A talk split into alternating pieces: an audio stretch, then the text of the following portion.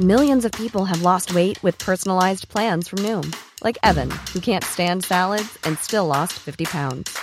Salads, generally, for most people, are the easy button, right? For me, that wasn't an option. I never really was a salad guy. That's just not who I am. But Noom worked for me. Get your personalized plan today at Noom.com. Real Noom user compensated to provide their story.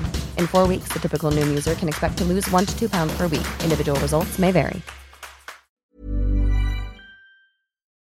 Donc moi je suis Julien Dupuis, on va peut-être se présenter pour les gens qui connaissent pas euh, Capture.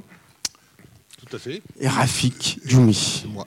Et on est là un peu pour vous parler de, de Détective D. Ah oui, c'est vrai. Donc euh, peut-être qu'il faudrait recommencer à remettre en fait Détective D en place, euh, en situation dans la carrière de, de Tuark. Si on devait euh, se risquer à chapitrer euh, la carrière de Tuark, on pourrait dire qu'il y, euh, y a eu quatre grands chapitres. Alors c'est difficile parce que c'est une œuvre euh, complètement foisonnante, assez folle, euh, qui échappe beaucoup à l'outil euh, critique habituel, on, peut dire qu'il y a eu ses débuts en tant que réalisateur un peu mercenaire, d'abord à la télévision et ensuite en cinéaste indépendant. Ensuite, il y a eu la, période merveilleuse de, la Film Workshop, qui était sa, société de production, grâce à laquelle il a, il a signé probablement ses plus grands chefs-d'œuvre encore Mhm. aujourd'hui. Quoi. Je- Et je pense lancé quelques, quelques grands noms aussi. Ouais, exactement. Oui. Et euh, ensuite, il y a eu euh, son escapade, euh, on va dire, en Occident, avec deux merveilleux films euh, de Van euh, merveilleuses, Deux, deux, deux mochés diamants. Euh, de- incroyables, qui fera, qui fera qu'on diffuse quand même un jour ici. Alors, on a diffusé Piège à Hong Kong. C'est vrai, hein, déjà. le Club de l'Étoile, c'était Karim Debache qui avait, qui avait insisté. Et on avait également fait la bataille de la montagne du Tigre, Mhm. mais c'était pas dans cette salle, c'était dans, dans l'autre, euh, et dont le nom m'échappe là tout de suite. euh, Merci, les sept Batignolles. Quelqu'un était présent Ah bah c'est toi, Dimitri. Euh, la bataille de la, la montagne du Tigre aux sept Batignolles, qu'on refera peut-être à Ah l'occasion. ouais, qui est un film aussi euh, tout à fait euh, incroyable et qui appartient donc à cette euh, dernière frange qui continue encore, ce dernier chapitre pour l'instant, qui est euh, l'arrivée en fait de, de Tuark euh, en Chine continentale en fait. Euh, ce qui a un impact à la fois sur le fond et sur la forme, et ce qui sent euh, énormément en fait sur la trilogie du docteur euh, du détective D. D'une part déjà parce que le cinéma Hong Kong est un cinéma qui était beaucoup plus euh, étriqué, c'est un cinéma qui manque d'espace en fait quelque part. Ça, ça induit une, une partie du for- de la forme, enfin à mon sens en tout cas du, du cinéma hongkongais, notamment les, ces, ces- ces focales très très courtes, euh, ces, ces axes de caméra très tranchés en fait, euh, ces, plongées, ces contre-plongées, etc. Et, euh, et euh, en arrivant en, Chine, tout à coup, euh, Arc et puis les autres cinéastes en fait qui, qui y sont allés ont eu un espace beaucoup plus grand et des moyens beaucoup plus gigantesques qui sont tout à fait dans le premier film, notamment dans, dans le premier dit. C'est-à-dire qu'ils ont déjà accès à des paysages euh, g- grandioses, gigantesques, euh, on pourrait dire l'équivalent du Big Sky américain, quoi, là-bas, avec des, plaines qui s'étalent comme ça à perte de vue. Euh, et, évidemment aussi énormément, énormément de figurants, des décors absolument gigantesques. Tout ça fonctionne aussi en adéquation avec bah, l'arrivée des effets spéciaux numériques, évidemment, et aussi un rapport avec l'autorité. Qui n'était pas aussi euh, présent, on va dire, euh, auparavant. C'est-à-dire que euh, bah, il n'échappera à personne que la Chine, pour rester police, comme un gouvernement de merde, quoi. euh, c'est une dictature. Il y a beaucoup, beaucoup de censure là-bas. On ne fait pas ce qu'on veut. Et euh, évidemment, tu qu'il va travailler ça au corps. C'est-à-dire, il faut pas oublier que c'est euh, le réalisateur de l'enfer des armes, hein, qui était euh, l'équivalent. euh, d'un crachat à la figure de. c'était le, l'orange mécanique, enfin, ça a souvent été comparé comme ça, quoi. Et qui était un film qui a eu maille à partir avec la, la censure à, à Hong Kong. Donc forcément, quand il arrive lui en Chine, il va avoir une façon bien à lui en fait de travailler avec ses avec ses contraintes. Euh, Sachant qu'il avait produit et co-réalisé un film qui était déjà, enfin, qui était un, un- un pamphlet anticommuniste, euh, King of Chess, mm. euh, sur lequel, assez curieusement, à l'époque, il avait poussé en direction du communisme. C'est-à-dire que son, son réalisateur était un fervent anticommuniste et, et, Tsuyark, juste parce que euh, ça l'amusait de- de- de- d'être dans la contradiction, avait tiré le film plutôt vers, euh, vers ça. Mais en même temps, voilà, face à, en fait, c'est plus un problème avec l'autorité Voilà, qu'avec une forme de gouvernement. C'est-à-dire qu'il y a- il y, a deux facettes hein, dans, dans Détective D. Euh, C'est-à-dire qu'il va faire avec D ce, ce qu'il avait fait avec Hong Fei-Hong, en fait. C'est-à-dire que il va, il va retravailler une figure euh, mythologique de héros, euh, typiquement typiquement, typiquement chinoise. dit c'est un personnage historique, il a véritablement existé, pas tout à fait comme dans les films, hein, j'imagine, mais vous n'avez pas du kung-fu et tout, mais c'est un peu l'équivalent du Sherlock Holmes chinois. nous, en France, on le on le connaît euh, sous la version des, romans du Justi, euh, surtout, qui avait remporté un succès euh, monumental en, Occident. Qui était, des romans du, du Robert von Gulick, hein, qui, vivait en Chine, et, voilà, et qui était tombé sur des, sur des des textes qu'on croyait perdus d'ailleurs, euh, et qui faisaient état de, certaines de ces enquêtes. Euh, et, ça avait eu un, grand, un, assez grand succès en Occident.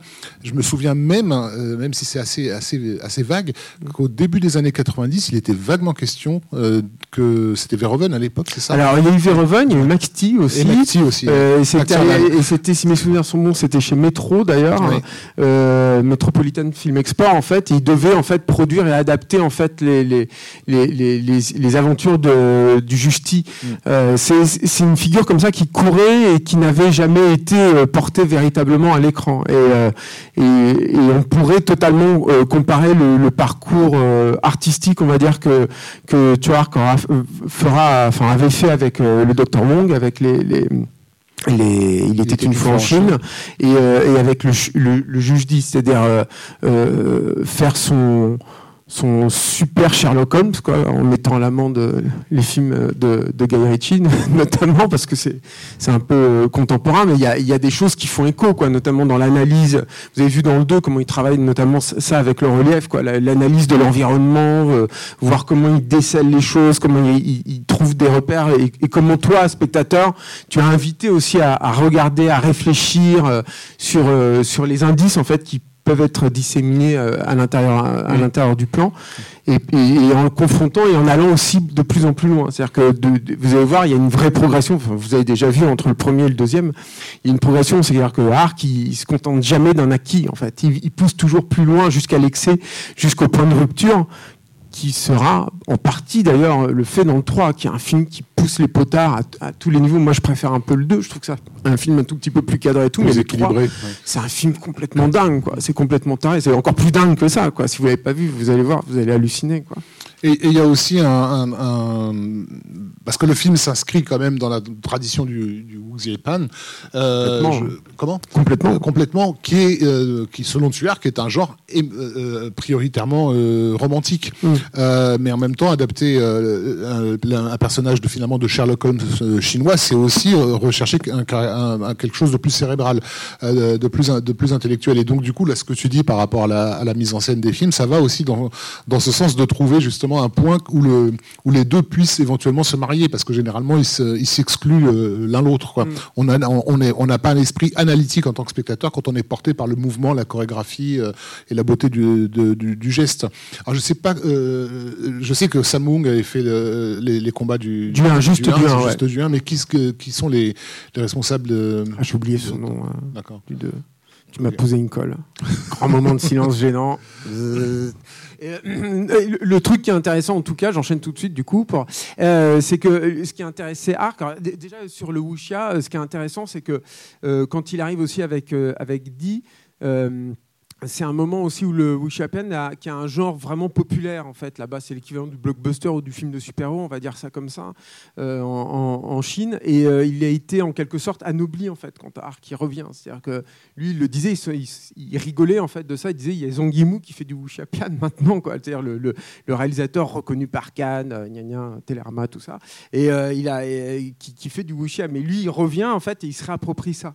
Et il lui ordonne aussi je trouve hein, vraiment en tout cas entre entre le 1 et le 2, l'évolution elle, est complètement évidente. Ces racines un peu folles, un peu populaires, complètement pulp finalement. Oui, tout à fait. Euh, il y, a eu aussi entre-temps euh, euh, Journée to the West, numéro 2, qui, était la suite du, film de, Stephen Shaw. Qui, le Shaw, lui, il est dans le, dans le, dans le côté comment dire, euh, euh, fête foraine hein, du, cinéma. Et donc, bah, du coup, effectivement, Tsuyark ramène un petit peu de, cet esprit forain euh, dans, ce genre-là, qui avait été un petit. Je dirais pas. enfin, les, les, les Anguimaux c'était un peu, un peu précieux, euh, un, peu. un peu nénuphar et concubine. Quoi. Voilà, exactement. Euh, et, et, et, le truc aussi qui est intéressant, c'est que, euh, et là on revient en fait dans ce rapport par, à, l'autorité, c'est que ce qui intéressait Tuark, c'était d'une part le, le détective dit, euh, le personnage donc euh, intelligent, euh, fondamentalement bon et la, boussole de la, justice en fait, de ce qui est de ce qui est bon, de ce qui est juste. Mais lui, ce qui l'intéressait, c'était de travailler la relation avec avec l'impératrice Wu, qui est un personnage assez équivoque. C'est-à-dire qu'elle aussi a existé. Hein. c'est la seule impératrice de, de l'empire chinois qui est, euh, qui est existé. Donc déjà, ça c'est euh, surtout quand on connaît Tsuark, c'est quand même un, cinéaste euh, très j'ai pas envie de dire forcément féministe, mais en tout cas, la, femme occupe une place prépondérante. Ça, le préoccupe. voilà, ça, ça, le travaille. Et c'est, voilà, si si John Woo est profondément masculin, avec des histoires de mecs, de frères surtout, euh, lui, voilà, lui, il remet tout le temps en fait des personnages féminins au cœur de l'intrigue. C'est toujours l'élément en fait qui va être, euh, euh, si ce n'est moteur, en tout cas central en fait de, de ces intrigues. Donc forcément, l'impératrice l'intéresse à ce titre-là, mais c'était aussi une despote d'une cruauté, d'une radicalité, d'une intransigeance euh, euh, ben, particulièrement reconnue en fait. Elle était, euh, elle était tout à fait crainte. Et, tout le dialogue, et ça vous, vous en avez été témoin, alors je trouve que c'est peut-être encore plus évident dans le premier pour le coup, le dialogue entre Di et elle, c'est en fait bah, comment tu gères une autorité despotique, comment tu gères un tyran finalement, quoi? et comment tu arrives de façon intelligente, en arrivant un petit peu sur la marge avec un, pas décalé, en fait, à, la remettre en fait dans le droit chemin, à lui faire comprendre que euh, il faut pas qu'elle aille dans ce sens-là, et à la condamner aussi. Euh. Il y, a, par exemple, il y a une idée moi que j'aime beaucoup dans le, dans le premier, c'est que la, statue du Bouddha, c'est pas forcément évident, mais à, son visage en fait. Euh, donc, et, à chaque fois, vous verrez aussi, là aussi, dans le 3, il, il pousse ce concept-là encore plus loin. Alors, c'est peut-être un peu plus grotesque sur certains trucs, mais c'est euh, absolument jouissif.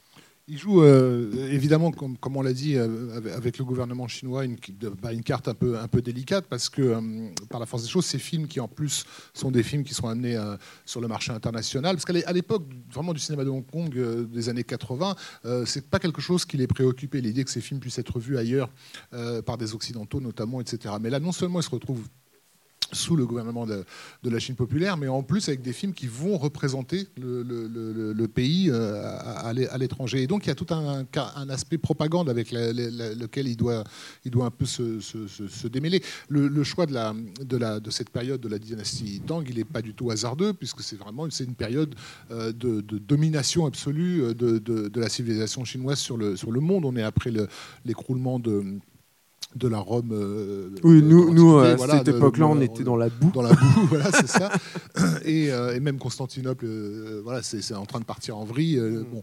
et, et, et, la, capitale de, de, mise en scène dans le film, c'est basiquement c'est New York. Quoi. Mm. Je crois qu'il y a même un scénariste qui évoque la saga comme étant les, les, la, version, la version chinoise des experts. Quoi. Mm. donc à travers ça, il y a aussi tout un. Et New York était aussi cité directement hein, dans, le, dans le design des films. Oui, oui, c'est ça. Dans, dans, dans, les, dans, les, dans les plans larges, euh, euh mouvements de caméra, euh, etc.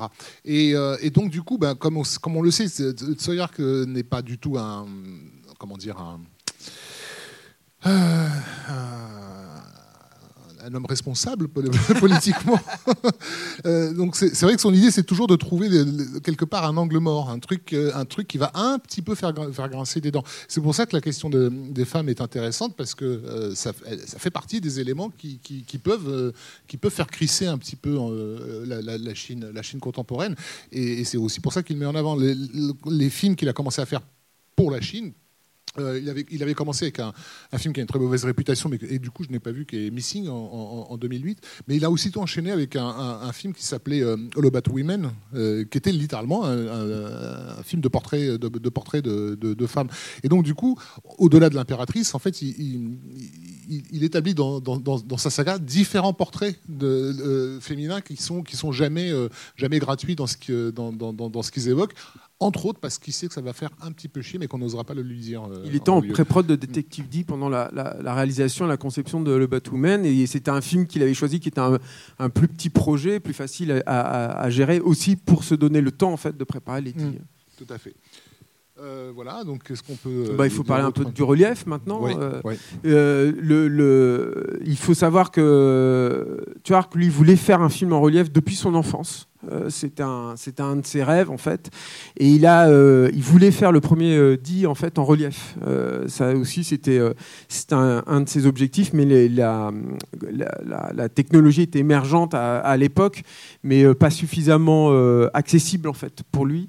C'était euh, beaucoup, euh, beaucoup trop compliqué, et évidemment en fait le, le 2, ce qui l'a intéressé, c'était de de, pouvoir euh, se jeter à corps perdu en fait dans cette technologie. Il avait, c'est, pas son premier film en relief, hein, c'est le deuxième hein, pour le coup. Mais je trouve que dans le dans, dans Détective D2, voilà, il enfin on a l'impression qu'il a une maîtrise de, de ce de ce, ce- type de, de- filmage absolument incroyable. Et je pense qu'il a la maîtrise aussi de ça parce que il, euh, il, il ne tient compte d'aucune règle. hein. C'est-à-dire que vous avez vu, c'est du c'est du jaillissement turgescent, euh, en veux-tu, en voilà. euh, Il y a des amorces dans tous les coins. C'est- euh, plus ça, ouais. Il y a beaucoup d'obstructions de regard, en fait, Mm. euh, par, par le décor, etc. Dans, dans le premier, c'est avec le- la scène avec tous les câbles, etc. Et, et- et la façon avec laquelle la caméra circule dans le décor, il y a toujours un pilier quelque part pour nous rappeler justement à cette, à cette perspective forcée, presque, pour le coup. Mais il n'y a, pas- il y a, y a pas que du gadget. il y a pas non, que non, bien sûr. Bah, il y a une façon aussi de, de, de percevoir. C'est un, c'est un peu moins découpé, par exemple, que certains des Wuchapian qu'il avait fait, euh, pu faire auparavant. Bon, certains étaient particulièrement Oui, c'est- c'est découpés. c'est pas Legend of Zoo, ouais. Mais non, mais, mais, euh, mais voilà. Et, et- et- et c'est vrai qu'il travaille le relief, on le sent surtout. euh, Enfin, ça va jusqu'au. Moi, je trouve, hein, jusqu'au au, au costume de. De, de- l'impératrice de Carina Lowe, en fait, qui elle disait d'ailleurs que ces costumes à eux seuls mé- méritaient le, prix d'achat du, billet, c'est pas faux. c'est d'une opulence, euh, d'une, c'est- complètement hystéro en fait. c'est- Ces costumes, ils sont absolument magnifiques. Et c'est vrai que je trouve que quand tu les vois en relief, c'est euh, c'est un- plaisir pour les yeux. Enfin, je ne sais pas ce que vous en pensez, mais c'est un plaisir pour les yeux qui est euh, absolument euh, ahurissant. Et donc, le, truc aussi avec, avec Detective D2, c'est que lui voulait absolument filmer de l'eau en relief. Donc, il ne fait pas les choses à moitié parce que c'est Twark.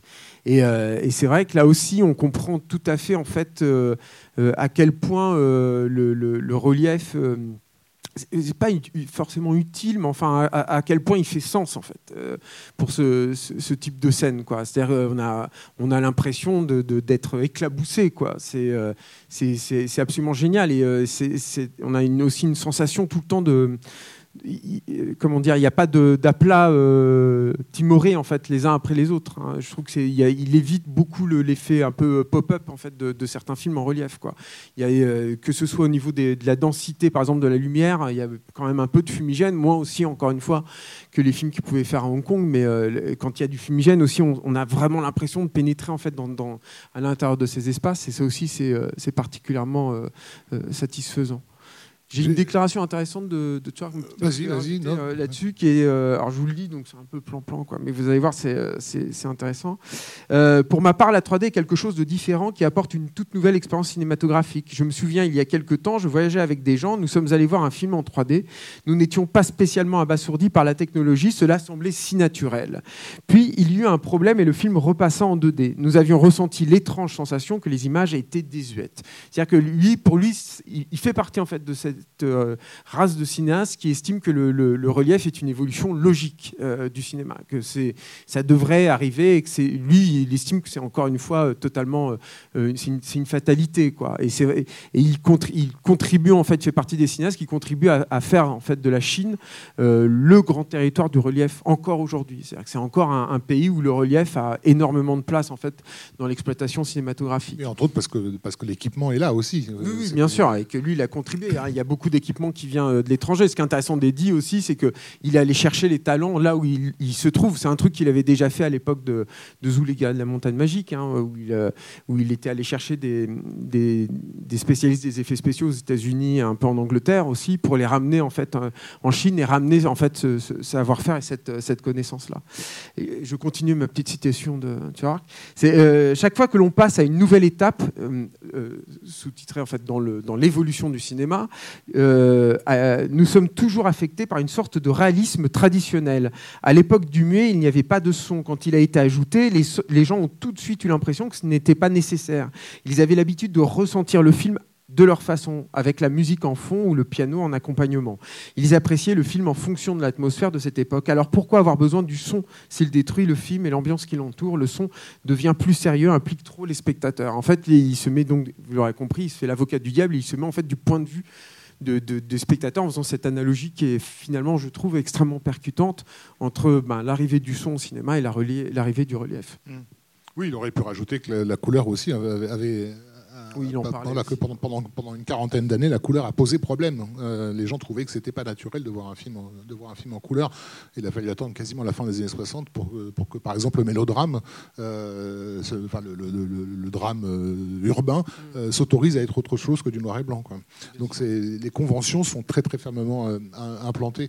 C'est vrai qu'on oublie souvent, mais la couleur a vraiment attendu finalement la fin des années 60, les années 70 pour s'imposer définitivement au cinéma. Ça a demandé du temps. Ça demande du temps, en fait, ce, type euh, d'évolution. Alors que euh, sur, sur un plus jeune média comme le, comme, comme le jeu vidéo, en fait, tous les, toutes les tentatives de faire des images nouvelles sont beaucoup plus euh, facilement acceptées. Et, je parle de ça parce qu'il y a, par la force des choses, dans les, dans les détectives dits, un rapport avec, le, avec ce que le vidéogame a popularisé comme type d'imagerie,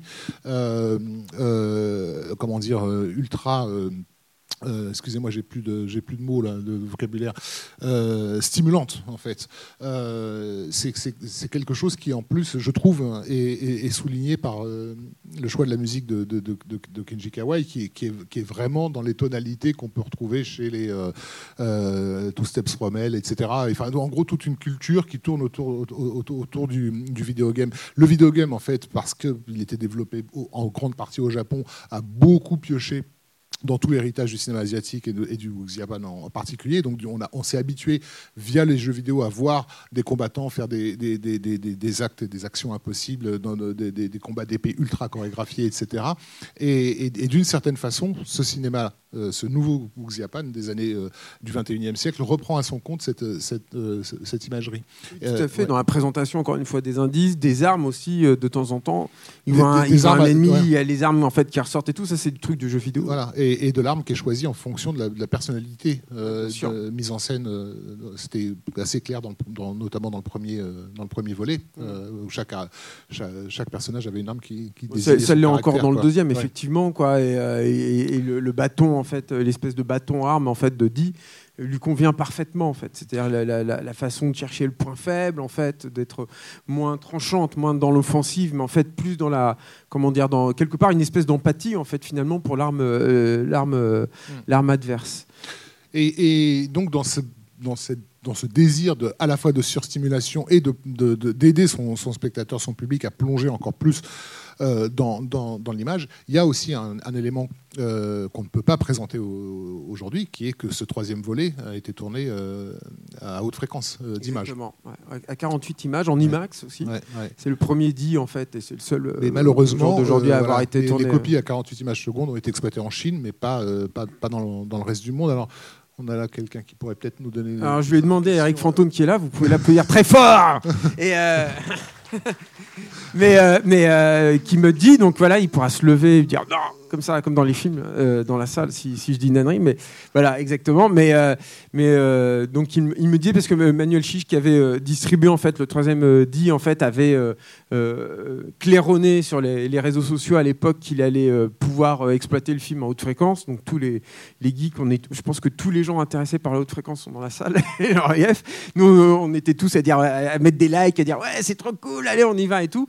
Et il n'a pas pu en fait, mais il n'a pas pu parce que d'une part, ça coûte cher. Il faut pouvoir euh, avoir les, enfin, faire les copies en fait. C'est pas c'est pas anodin en fait de faire une copie en haute fréquence et surtout il faut trouver les exploitants qui acceptent la haute fréquence et les exploitants. On est un, marché du cinéma malheureusement qui est très allez, je sors le grand mot réactionnaire euh, là-dessus, et qui donc a, refusé. Donc voilà, on s'est, euh, on s'est euh, renseigné, Eric nous a un peu aidé là-dessus, mais malheureusement, nous ne pouvons pas vous présenter Détective D3 en haute fréquence, et c'est bien dommage. Moi, je ne l'ai pas vu, je pense que personne ici l'a vu. Quelqu'un l'a vu, non, en haute fréquence, le troisième Mais vous allez voir, ça, on, voit, on sent que ça manque. Déjà, moi, je trouve que sur les films en relief, ça manque souvent, la haute fréquence, parce que ça enlève beaucoup, beaucoup de, des petits artefacts, des petits des, petites choses un peu désagréables que l'on peut ressentir en fait parfois sur le relief.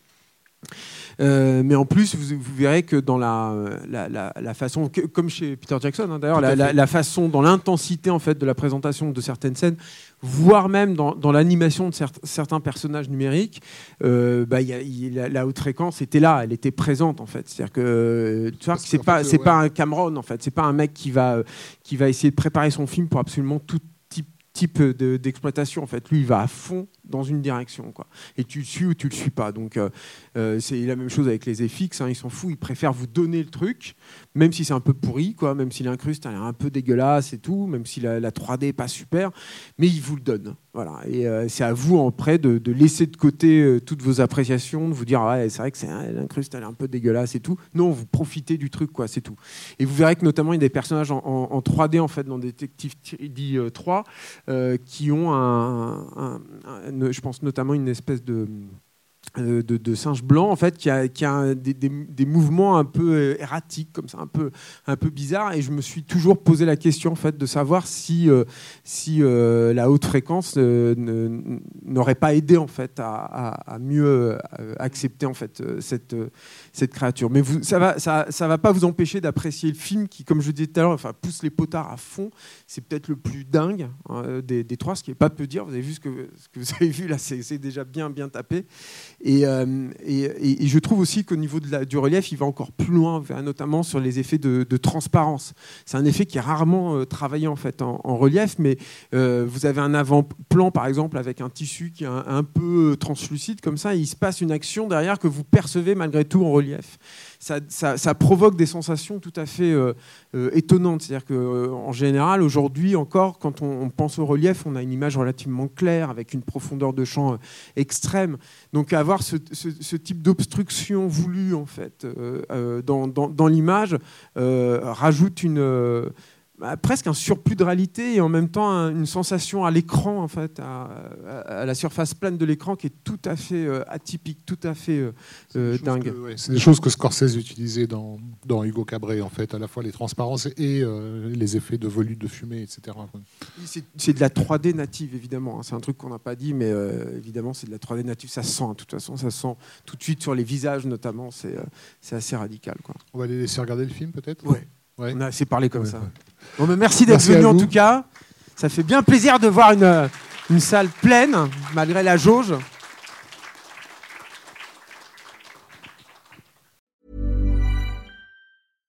Hi, I'm Daniel, founder of Pretty Litter. Cats and cat owners deserve better than any old-fashioned litter. That's why I teamed up with scientists and veterinarians to create Pretty Litter. Its innovative crystal formula has superior odor control and weighs up to 80% less than clay litter.